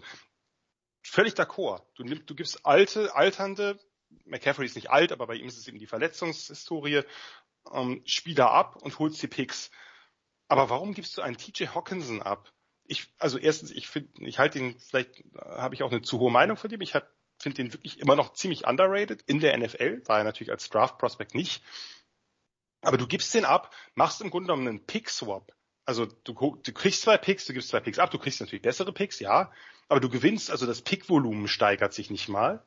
Ähm, und das ist doch genau, also diese Offense, wenn man den Quarterback mal weglässt, die ist doch, die ist, die ist doch wie gemacht dafür, dass da ein junger Quarterback hinkommen kann. Du hast zwei schnelle, unterschiedliche Typen, aber zwei sehr schnelle Spieler dann mit, mit Shark und mit Jameson Williams, die dir Räume öffnen und du hast drunter mit mit Amon Ross St. Brown und TJ Hawkinson wieder auch sehr unterschiedliche Typen von underneath Receivern, die aber mit dem Ball auch was anstellen können. Gerade Hawkinson ist ja ein sehr guter Athlet. Das ist für mich wie gemacht für, da willst du doch einen jungen Quarterback reinsetzen. Wenn Hawkinson jetzt ein alternder Star ist oder so, so dann könnte ich das verstehen. So. Ein Zach Ertz kann ich total verstehen. Gutes Beispiel, Nicola, gutes Beispiel. Aber die gebe ich, warum, warum, das sind doch, gerade wenn du einen Quarterback draftest, und wir gehen jetzt mal einfach davon aus, dass die Lions nächstes Jahr einen Quarterback draften, relativ hoch, vielleicht gewinnen sie auch noch ein paar Spiele mehr, wissen wir nicht, aber die Chance ist relativ groß, dass sie einen Quarterback draften, der auf seinem Rookie-Vertrag erstmal ein paar Jahre sitzt und nicht besonders teuer ist deswegen. Da hast du doch eben die Möglichkeit, dass du dir einfach einen Skill-Core aufbaust, was wo du vielleicht auch ein bisschen Geld investierst, vollkommen okay, musst du später vertraden. Kannst ja alles machen, aber ich gebe doch nicht TJ Hawkinson in diesem Moment ab, nur weil die Saison den Bach runtergeht. Das kann ich nicht nachvollziehen, echt nicht. Gut. Bleiben und für, ja. die, und für die, ganz kurz noch, für die Vikings, ja, je länger ich drüber nachdenke, am Anfang dachte ich, naja, ob das jetzt der Trade ist, der sie irgendwie over the hump bringt, je länger ich drüber nachdenke, ist das eine wirklich gute Idee. Irv Smith fällt halt jetzt irgendwie zwei Monate aus oder so. Ähm, hat eh nicht ganz das gebracht, was sie sich vielleicht erhofft haben. Hawkinson ist eben auch ein sehr, sehr guter Blocker. Das heißt, für das, was sie, was sie spielen wollen mit Cook und Matheson, ähm, ist der auf jeden Fall nochmal ein, Upgrade. Also, ähm, das ist, das ist ein sehr guter Trade für die Vikings. Und ich meine, wir können uns, uns lange und breit darüber unterhalten, ob deren Record jetzt true ist oder nicht. Aber die nehmen eben diese Chance jetzt wahr. Und so viel haben sie da jetzt gar nicht investiert in einer Division, wo alle strugglen und wo die Vikings, wenn, also, wo die Vikings darauf warten können, dass vielleicht die Eagles sich mal hinlegen und dann sind die Vikings da und sind gar nicht da weit, so weit davon entfernt, vielleicht sogar die Nummer eins in der NFC zu werden. Also von daher, oder, warum nicht? Oder wir haben wieder genau dieses Championship Game und diesmal wird es vielleicht nicht ganz so deutlich wie vor ein paar Jahren. Äh, also Vikings Eagles hatten wir, stimmt, das war. Das war Foles gegen Keenum. Äh, und auf der anderen Seite halt Bortles gegen Brady, finde ich immer noch, also da sticht irgendwie ein Quarterback so ein bisschen hervor. Achso, wir hatten aber auch, wir hatten Eagles gegen Vikings auch irgendwie, als Andy Reid dann noch Headcoach war. Ähm, war es mit Culpepper noch? Glaube ich schon, oder? Irgendwie in Philadelphia, irgendein eisiges Spiel, meine ich mich zu erinnern. Ich weiß nicht, ob es ein Championship Game war, aber ja. Ich glaube nicht, ich glaube nicht Championship Game, weil das Championship war die Woche drauf mit den Falcons, kann das sein? Ja, also ja. genau, Championship Game äh, gab es ja nur eins, was Reed erfolgreich gestalten konnte. Und da die Vikings zu der Zeit nicht im Super Bowl waren, wird es das nicht gewesen sein. Ja, aber die Falcons auch nicht. Das muss das sagen, dass sie gewonnen haben. Ja, ja. Und dann standen sie genau. im Super Bowl gegen die Pets und haben ihn verloren. Ne? Richtig. Ähm, ja gut, also wir haben Lions und Vikings besprochen. Auch die Bears waren sehr aktiv. Letzte Woche haben wir schon besprochen, dass sie Robert Quinn für eine Viertrunde an die Eagles abgeben. Sie haben dann diese Woche Roquan Smith an die Ravens abgegeben, bekommen dafür AJ Klein zurück 2023 Zweitrunde, 2023 Fünftrunde und ihren eigenen 2023 Zweitrunder haben sie investiert, und, um Chase Claypool von den Steelers zu holen, Christian. Ja, der Trade hätte noch besser ausgesehen, wenn das jetzt nicht der Ravens Second Rounder gewesen wäre. Um, aber gut. Ähm, das war, es ist ihr eigener, gut, oder? dass man Justin Fields hilft. Hm? Es ist ihr eigener, den sie weggetradet haben, nicht den von den Ravens, glaube ich. Ja. ja. Ursprünglich hieß es, es wäre der Pick von den Ravens gewesen. Aber es ist nach allem, was man jetzt zum Zeitpunkt dieser Aufnahme weiß und bestätigt worden ist, dass es der, die eigene ist, der vermutlich eben schlechter ausfallen wird als der von, von, von Baltimore. Das ist der Hintergrund der, der Aussage. Ähm, Chase Claypool war ja irgendwie schon permanent, äh, permanent unzufrieden ähm, in, in Pittsburgh und, und hat die Rolle jetzt nicht, nicht wirklich gehabt, die er, die er wollte. Das ist, interessant, wie, wie sehr die, die Steelers, die ja immer noch mit, mit Johnson einen sehr guten Receiver haben, ähm, ja, ihre, ihre Offense ein bisschen umgebaut haben. Also Juju jetzt in der, in der Free Agency weg und jetzt der Trade. Ähm, ich finde es vom Value her gut für Pittsburgh, ehrlicherweise. Ich mag Chase Claypool, aber irgendwie so wirklich gefittet von dem, was sie machen wollten, hat er jetzt zum Schluss nicht mehr. Ich bin sehr gespannt, wie er eingesetzt wird in Chicago. Ähm, ergibt für mich eine Menge Sinn. Äh, trifft dort auch auf den einen oder anderen ehemaligen Team, Teammate oder zumindest Programmmate mit, mit EQ und, und Kmet. Also das kann schon, nochmal, ich habe, wir nehmen hier ganz stark wahr, dass Chicago jetzt äh, stark in Draftkapital investiert, beziehungsweise jetzt auch in, in, in Leute, die das jetzige Regime entsprechend will und sich davon alten äh, Spielen verabschiedet hat. Äh, der Prozess wird noch dauern, aber ich glaube schon, dass der, dass der Fields entsprechend weiterhelfen kann nicht ganz billig, aber ich, ich mochte den immer sehr. Aber die letzte, wie gesagt, der schien sehr unzufrieden zu sein. Wen ich sehr mochte, das ist in diesem Podcast wahrscheinlich nicht ganz unbekannt, ist Roquan Smith. Und ich, ja, also man wollte ihm offensichtlich kein Geld zahlen. Das heißt, man hat ihn jetzt abgegeben äh, für ein bisschen mehr, als man dann wahrscheinlich als Compick bekommen hätte, wenn man überhaupt Compicks bekommt, weil es kann natürlich sein, dass die Bears shoppen gehen.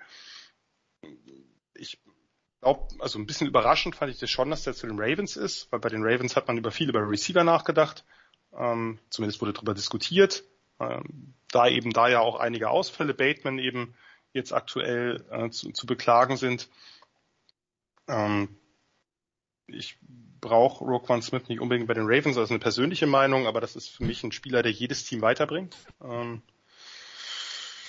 Claypool fand ich ein bisschen teuer als Trade, aber okay, ähm, sie wollten jetzt was machen noch offensichtlich. Ähm, weiß nicht, wie viel Sinn das macht äh, in Anbetracht des Records und der Saison, aber andererseits ist es einfach so, darüber reden wir seit seit der Draft spätestens, dass man viel Zeit Waffen besorgen muss und schnellstmöglich. Man hätte das viel früher machen müssen, dass man dem vernünftige Waffen besorgt. Jetzt hat man eine, wenn man Claypool halt dann wirklich als, als Big Slot einsetzt, ähm, der eben eine gute Andanie-Anspielstation bietet, der ja aber eben auch die Athletik hat, um das eine oder andere Mal vielleicht ein bisschen mehr zu machen. Ähm, ist, denke ich, eine, eine gute Wahl für die Bears. Ich finde sie ein bisschen teuer. Ich glaube, man korrigiert jetzt etwas, was man vorher ein bisschen verbaselt hat, ganz ehrlich. Gut, und dann ein Pick, der, den, der kam kurz bevor wir mit unseren Aufnahmen begonnen haben und wo ich erstmal dann sofort losgetigert bin, um zu gucken, hat sich irgendwas verändert bei der Sperre. Die, äh, Jan, die Jacksonville Jaguars traden für Calvin Ridley, der die ganze Saison gesperrt ist wegen dieser Wettgeschichten da auch die Falcons letztes Jahr äh, geben Fünftrunder und Conditional Fourth, ein Fünftrunder 23 und Conditional Fourth Runder 2024 ab. Ähm, ja, der, der muss ich sagen, der hat mir auch ein bisschen gewundert, aber gut. Naja, ähm, unabhängig von der Sperre war es ja so, dass, ähm, dass Ridley ja, wenn ich mich jetzt nicht komplett irre, ja vorher schon seine Mental Health Probleme öffentlich gemacht hat und ja auch gesagt hat, dass er gerne einen Tapetenwechsel hätte. Und manchmal ist es ja einfach so, da geht es gar nicht ums Team, da geht es gar nicht darum, dass die Falcons was falsch gemacht haben, sondern dass man einfach irgendwie einen Neuanfang braucht, auch für seinen eigenen Kopf. Und von daher, ich finde es von anstelle der Jaguars jetzt nicht unbedingt eine, eine, falsche Idee, sich einen ja erwiesenermaßen, wenn er fit ist in jeder Hinsicht und auf dem Spielfeld sein darf. Ne, er ist, wenn ich das jetzt auch ja, schon mir, klar, erinnere, mir schon alles klar, aber eine Stunde vor der Trade Deadline ist der Zeitpunkt, kommt mir der Zeitpunkt ist, komisch vor. Ist richtig.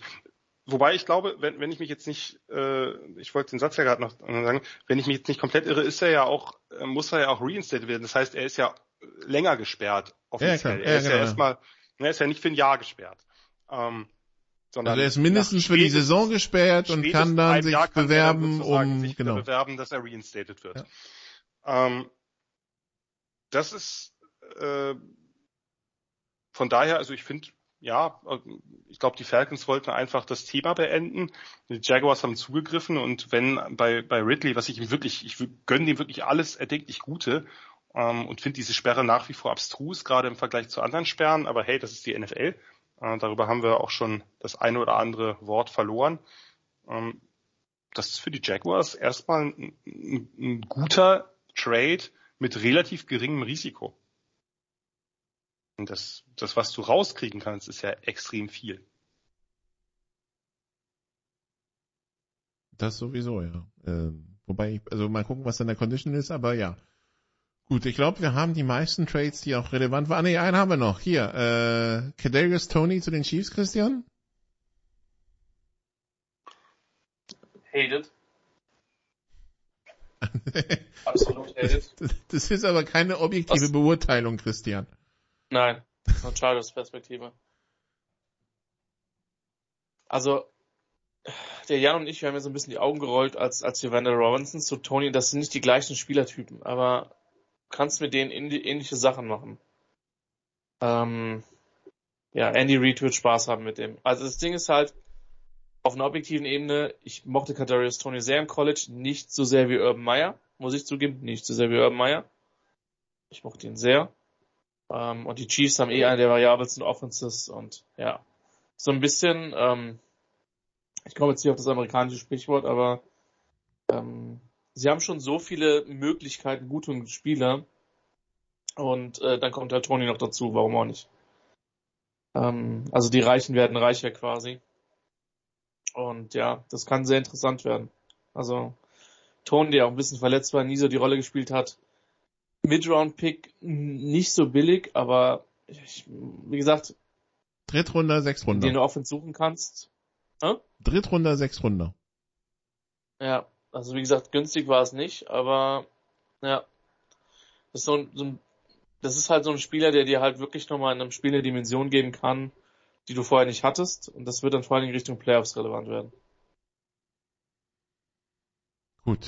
Also das sind die, das sind die Trades, die bei der Trade Deadline so über, über äh, passiert sind. Christian McCaffrey haben wir letzte Woche schon besprochen. Christian McCaffrey, der Jan sich anscheinend ganz gut eingelebt hat bei den 49ers, um mal auch wieder über gute Spiele zu sprechen.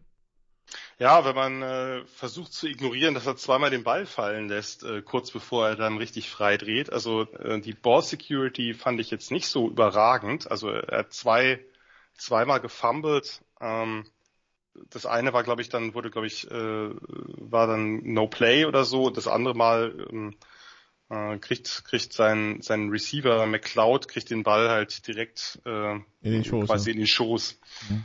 Ähm, aber also Glück gehabt, äh, aber da dachte ich so, uh, und dann wurde er ja auch kurz bei ein paar Plays, ist ja dann, hat ja dann Wilson gespielt, ähm, wurde er erstmal nicht auf die Bank gesetzt, aber hey, komm mal runter und halt den Ball fest. Und danach äh, gab es dann eben, wie ich nannte, das David Patton Special, ein Touchdown Run, ein Touchdown Pass, ein Touchdown Catch von McCaffrey. Ich habe danach gesehen, Ladanian Tomlinson hat es auch mal gemacht, Walter Payton auch mal. Er ist der vierte in der ähm, NFL-Ära, also seit dem Merger. Ja, ähm, war eine, war eine natürlich dann eine gute Partie von ihm. Und man sah ja auch, dass er natürlich diese Offense weiterbringen wird. Man muss ein bisschen aufpassen, dass die Offense dann nicht nur aus Dump-Offs von Garoppolo auf McCaffrey bestehen wird. Da muss sich Shanahan ein bisschen Gedanken machen. Klar, Debo Samuel kommt auch noch zurück. Aber das sah natürlich insgesamt schon nach einer nach einer ganz guten Vorstellung aus der 49ers. Das kann man, kann man nicht anders sagen. Und ja, ähm, die Rams haben Probleme. Das ist auch nicht besonders neu. Sie können den Ball nicht laufen. Stafford ist super schnell unter Druck, hat, äh, hat wenig Zeit. Ähm, die Defense ist ein bisschen anfällig. Da muss man auch gucken, aber auch, auch in der, auch in der NFC West ist es ja so, dass, ähm, dass da kein Team und vielleicht am ehesten noch das, was viele vor dem äh, vor der Saison auf den letzten Platz getippt haben, ähm, sich so richtig auszeichnet. Oder ohne Fragezeichen ist. Ja, man kann sich zumindest eher anschauen als andere Divisionen im, äh, in der NFL. Von daher äh, liegt dann, also ja, ne, so ist es ja. Also Seattle macht ja. ja Spaß, San Francisco, wenn die alle gesund sind, auch. Die Rams haben bestimmt auch Potenzial. Wobei Christian, die Rams hatte man vielleicht heute dann auf dem Trademarkt erwartet und da blieb's ruhig. Ja, die waren in den letzten Jahren eher auf der aktiven Seite. Ähm, da da blieb es ruhig. Es gab ja auch die Gerüchte, dass McCaffrey, äh, dass auch die Rams Interesse hatten. Ähm, ja, bisschen ungewohnt. Ähm, ich würde Los Angeles trotzdem noch nicht abschreiben, weil die Niederlagen, die sie haben, waren halt wirklich gegen gute Teams, gegen gute Mannschaften. Ähm, aber sie müssen halt anfangen, es ist wirklich banal, ähm, sie müssen wirklich anfangen, offensiven Rhythmus zu finden. Weil davon ist noch relativ wenig zu sehen. Im Augenblick wären die 49ers das siebte Team in der NFC. Also wir hätten Dallas und die Giants 6 und 2 Wildcards und dann die Niners 4 und 4. Gleich auf mit den Commanders und dann kommt erst der ganze Rest. Einmal schütteln bitte. Äh, Bucks, Packers, Cardinals, Saints, jo, Rams, alles dahinter. Ähm, ist es ähm, spannend in der NFC? Wollen wir es mal so formulieren? Es ist spannend in der NFC. Und äh, da bewerben sich viele Teams um eine Playoff-Teilnahme. Da sind wir doch froh, dass die Playoffs erweitert worden sind, damit wir richtig, richtig viel Qualität sehen dann im Januar, oder? Ja, aber das ist das typische Spiel, dann kommt dann irgendwie so ein, keine Ahnung, 7 und 9 Packers-Team um die Ecke und haut die Eagles raus. Alles ist möglich. Die haben das mit den Giants da mal durchgemacht, ne? Also. Äh, ja, ja, also, ähm, aber Christian, was nicht überrascht haben dürfte, ist, dass die Packers gegen, gegen die Bills verlieren. Ähm, äh, wenn dann auch, ich meine, wo, wobei es lief dann auch noch vieles gegen sie, wie zum Beispiel ähm, äh, die Verletzung von ihrem Receiver äh, Christian Watson. Beziehungsweise die Gehirnerschütterung. Ja. ja, ja, ja, das sah auch nicht so gesund aus. Ähm, Gut, es lief insofern für, für sie, dass sie halt, dass halt er noch zwei Picks wirft, wo du dir halt auch Fragen zu stellst. Ähm, sie haben den Spread gecovert. Und äh, das ist vielleicht, ist das ein Erfolgserlebnis? Ich weiß es nicht. Aber ja, sie sind da als Außenseiter hingefahren. Ich habe eigentlich wirklich, also gute Kunst ist gute Kunst. So, der macht halt keine Folgen, aber ey, versuch's doch wenigstens. Keine Ahnung. Also, man weiß nicht, in welchen Diskussionen sie waren. Man kann jetzt heute sagen, die Packers sind nicht schlechter geworden, sind auch nicht besser geworden. Mir fehlt das Vertrauen, dass die Offense noch zu fixen ist. Zumal, wir haben ja über den, den Typus Rogers letzte Woche ein bisschen ausführlicher auch schon gesprochen, oder vor zwei Wochen. Ähm, wirkt jetzt nicht wie der große Motivator in Haus. Und das, gerade wenn es schlecht läuft, gehört das halt dazu. Ich fand es auch bezeichnend, wie sehr die Packers eine Zeit lang relativ stumpf, durchaus erfolgreich wohlgemerkt, aber gelaufen sind. Also wie, wie dass man doch eine ganze Zeit in dem Spiel halt den Ball aus Rogers Händen genommen hat, das wäre früher auch nicht passiert. Gut, und dann vielleicht der Headscratcher des Tages. Die Browns verprügeln die Bengals. Äh, 32-13 hätte ich so jetzt nicht erwartet. Die, die Browns hatte ich auf dem Weg auch irgendwie im Fahrstuhl nach unten, so nach dem Motto, äh, irgendwie die Mission, äh, irgendwie keep it alive, bis Deschamps zurückkommt, äh, stark kompromittiert, aber nach dem Sieg sind sie dann plötzlich irgendwie wieder dabei, äh, Jan. Ja, bei den Bengals hat man halt sehr, sehr stark gemerkt, die Verletzung, insbesondere Jamar Chase, der hat, das hat halt, äh, das hat halt für, für sehr, sehr viel Verlust in der Pass-Offense gesorgt, plus wir müssen jetzt das nicht jedes Mal aufmachen, aber die O-Line, das war natürlich auch, das war natürlich auch wirklich bitter. Also Burrow war ja bei fast jedem Dropback unter Druck. Die haben keine Löcher aufgemacht für, für Mixen. Um, die, die Cleveland D-Line ist da wirklich komplett rübergerollt. Ja, das äh, hat man ja zwischendurch Angst gehabt, dass sich Burrow verletzt. Und äh, ja, auf der anderen Seite hat eine, hat eine, haben die Browns also überraschend gut gespielt mit Brissett. Also der hat halt doch auch überraschend viel Plays besorgen können, gerade auf Amari Cooper outside. Aber auch auf Peoples Jones, der hat ein paar Mal, die waren halt relativ frei. Und laufen können die Browns eh, also da ist die Baseline halt relativ hoch, wenn du Chubb und Hunt hast. Hunt, der übrigens nicht getradet wurde heute, was ja viele, wo wir ja viele mit gerechnet hatten, dass da, dass ja. es da einiges Utahs gibt. Ähm, gab es vielleicht, aber entweder hat der Preis nicht gestimmt oder ähm, vielleicht haben sie sich doch, äh, genau wie bei Cam Akers, der ja jetzt die letzten Spiele bei den Rams nicht gespielt hat, ähm, gab es, vielleicht war der Markt dann doch nicht so groß, ähm, zumindest nicht für, für diese Typen Running Back, wobei ich mir ähm, Kareem Hunt bei den Bills nach wie vor hätte sehr gut vorstellen können, äh, als, als, als Typus äh, Runner. Ähm, gut, aber jetzt, jetzt haben die Browns weiter ihren One-Two-Punch mit, mit Hunt halt wirklich einen, einen sehr, sehr guten Backup für Nick Chubb. Und ähm, ja, also war, war, fand ich auch überraschend. Also gerade, dass die, dass die Browns den Ball auch so gut bewegen konnten, auch mit dem einen oder anderen Bigger Play im Passgame bewegen konnten. Ja, wie gesagt, bei den Bengals, da reden wir halt immer wieder über dasselbe, dass, dass Burrow die Kohlen aus dem Feuer holen muss, weil der halt äh, mit, mit seinen Receivers, weil halt die Offense eben keine so eine Baseline bietet, wie sie die Browns haben. Und oft genug gelingt das. Mit diesem Spieltag ist es sehr, sehr deutlich nicht gelungen. Ja, und die Bengals, die nicht nur ein Rekordproblem bekommen, sondern natürlich mit 0 und 3 auch einen desaströsen Divisionsrekord haben, der später als Tiebreaker dann wehtun könnte für, fürs Protokoll, also Buffalo, Tennessee, Kansas City und Baltimore als Divisionsführende im Augenblick in den Playoffs in der Hand, also beziehungsweise Wildcats werden, Wildcards werden im Augenblick äh, die Jets, die Dolphins und die Chargers und dann bei 4 und 4 in der Hand die Patriots und die Bengals. Das im Augenblick der Stand der Dinge in der AFC. Wir machen eine kurze Pause und dann picken wir gegen den Spread. Bis gleich.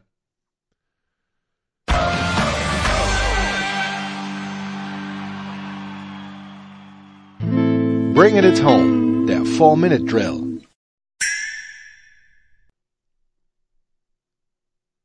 Teil 2 bei den Sofa Quarterbacks, NFL und äh, ja, nachdem wir uns über diese ganzen Highlights, die uns geboten wurden in Woche 8 unterhalten haben, geht's direkt weiter mit Woche 9, das First Night Game um 1.15 Uhr in der Nacht von Donnerstag auf Freitag. Und der Rest dann wieder wie gewohnt ab 19 Uhr am Sonntag. Und das First Night Game können wir natürlich nicht auslassen. Christian Houston hat Philadelphia zu Gast, dazu wieder ganz groß, der Amazon Cost, Philadelphia mit 14. Normalerweise Philadelphia mit mindestens 17 Punkten.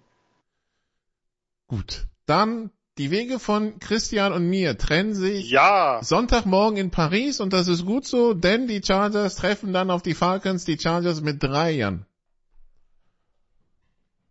Ja, da muss ich, sorry, Nikola, äh, und Ups. ich hab dir den Sieg gönnt, aber da muss ich mit, mit Christian gehen. Das müssten die Chargers eigentlich mit mehr als drei gewinnen.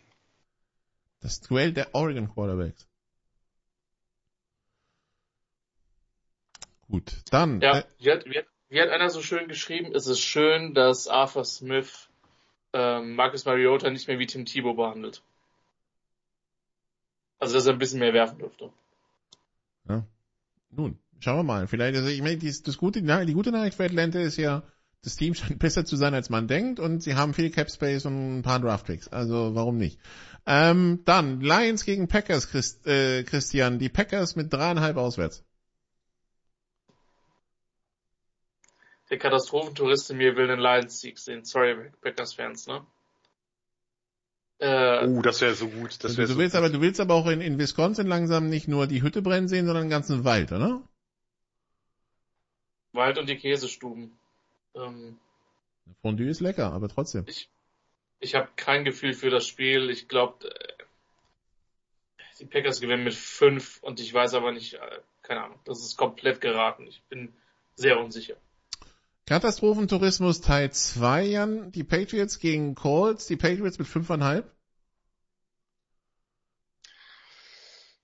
Zwar ist Ellinger kein Rookie-Quarterback, aber ein junger Starter und spielt gegen Belichick. Das müssten die Patriots machen. Eigentlich schon. Wenn das jetzt mit 30 mit mehr, ja. ja, mit mehr als 5,5. Wenn das jetzt mit 30 Punkten für die Patriots ausgeht, Christian, ist dann Frank Reich nächste Woche noch Headcoach? Ich glaube nicht, dass eine Liga Niederlage so viel verändert. Ich, ich glaube es nicht. Die Frage ist ja auch so, es gab ja auch Spekulationen, wer für diesen Quarterback-Wechsel verantwortlich war. Und da haben ja auch viele, viele schon von Öster geredet. I don't know. Ich weiß es nicht. Ausschließen würde ich aktuell nichts mehr. Wirkt, wirkt ein bisschen chaotisch in Indianapolis. Ich, ich glaube nicht, dass er weg ist, aber There's always a chance. Gut. Dann Christian, die Jets gegen die Bills. Die Bills mit 13 auswärts.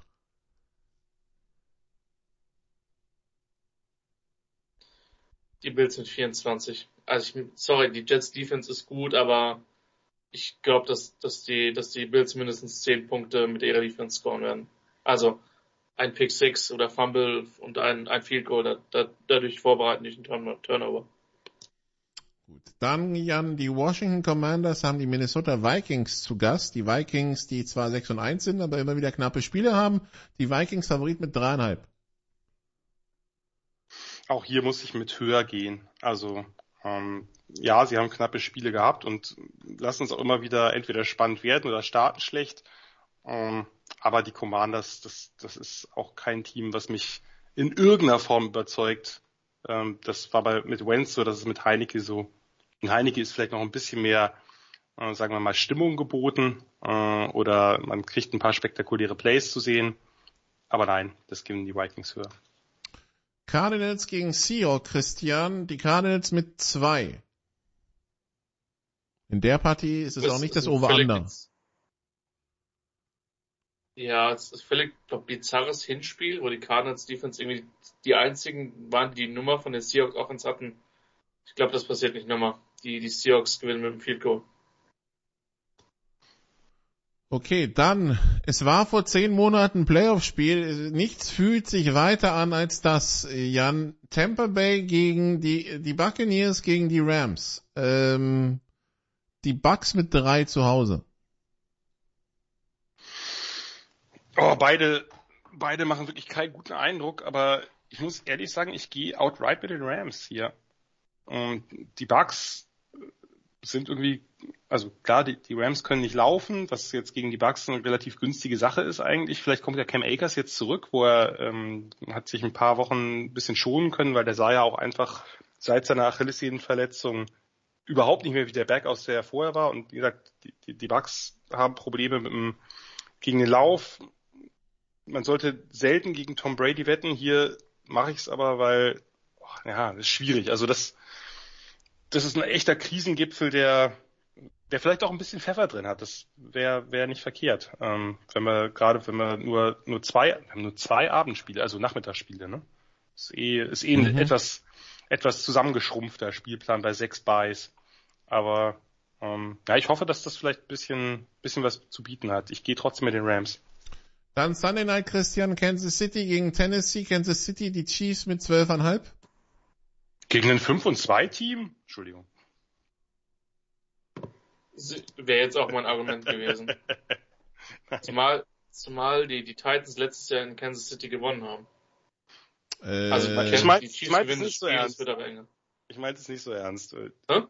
Ich meinte es nicht so ernst, weil die Titans, keine Ahnung, wie die, naja, haben wir ja gerade schon drüber gesprochen. Wir hatten noch letztes ich, Jahr keine ich, Ahnung. Die Titans und dann, sind auch nicht so gut. Die, die Titans, die Titans sind auch nicht so gut, wie die Bilanz ist, aber trotzdem ähm, habe ich das Gefühl, dass, dass, dass ich, man müsste halt nochmal wirklich tatsächlich in die, in, die, in die Bilanz von denen gucken. Ich habe aber den Eindruck, dass sie relativ wenige Spiele deutlich verlieren. Ähm, und dass sie auch gegen, gegen Mahomes und Co. schon gut, das ist eine andere Offense als letztes Jahr, muss man sagen. Aber ich habe schon den Eindruck, dass Ravens und die Gameplans von ihm und seinen Coaches defensiv immer ziemlich gut waren. Ähm, Chiefs Favorit, aber es wird enger. Und dann, äh, Jan, äh, Saints gegen Ravens. Monday Night, die Ravens auswärts mit drei. Ich gehe mit den Ravens, auf jeden Fall. Ich, ich nach wie vor halte ich die für besser als ihren Rekord. Ich weiß, dass äh, you are what your record says you are, aber äh, die Ravens gewinnen es. Das heißt, nach euren Prognosen wären die Falcons dann mit 4 und 5 Divisionsführer der NFC South. Das kann nur gut werden, diese NFC South. Gut, dann. Ja, und, und, du kannst dich, und du kannst dich nicht dauernd dagegen wehren. Wir hatten das ja letztes Jahr schon. Irgendwann sind sie halt mit einer negativen Bilanz in den Playoffs und dann wirst du es feiern. Ich, ja. haben, ich bleibe immer noch beim Punkt, dass sie da letztes Jahr nichts drin verloren hätten. Nee, hatten und, sie auch nicht. Und auch dieses Jahr nichts drin verloren hätten, aber gut, ähm, wie gesagt, es ist höchstens positiv zu sehen, dass, äh, dass dieser, dass das Roster und der, der, dass der Kampfwille zumindest stimmt, auch wenn ein paar Side-Effects immer noch ein bisschen Kopfschmerzen verursachen. Und wie gesagt, Trade, viele Picks und viel Parts unter dem Salary Cap, also die, die Sünden sind ausgestanden quasi. Aber und, das, ja? und man muss ja sagen, und für all das, was wir vor der Saison erwarteten, sind sie ja schon eine der positiven Überraschungen. Eben. Also die gehören dieses Jahr eher in die Playoffs als letztes Jahr, auch wenn es nur ein graduell ist. Ja, ähm, gut. Aber auf der anderen Seite, die NFC bekleckert sich insgesamt nicht mit Ruhm, von daher, also vielleicht sind sie tatsächlich das siebte oder acht beste Team, wer weiß es. Gut. Genug geredet. Vielen Dank an Christian und an Jan, dass sie wieder, sich wieder die Zeit genommen haben. Nächste Woche hoffentlich dann besseren Football zu besprechen, als das, was wir phasenweise diese Woche gesehen haben. Sorry, liebe NFL, aber das geht doch weitaus besser. Äh, mehr US-Sport in den College Football Sofa Quarterbacks am morgigen Mittwoch und in der Big Show am Donnerstag. Machen Sie es bis dahin gut. Ciao. You did what you had to do and you won the game. Das waren die Sofa Quarterbacks mit der Extravaganza zur National Football League auf Sportradio 360.de. Wenn Sie Fragen, Anmerkungen, Gegenbeispiele haben, schreiben Sie uns entweder auf unserer Facebook-Seite über unseren Twitter-Account at sportradio360 oder direkt an steilpass at sportradio360.de. Great job, guys! Und versäumen Sie nicht unsere nächste Big Show jeden Donnerstag neu auf www.sportradio360.de. One day at a time. Keep getting better as a football team and we'll see what happens.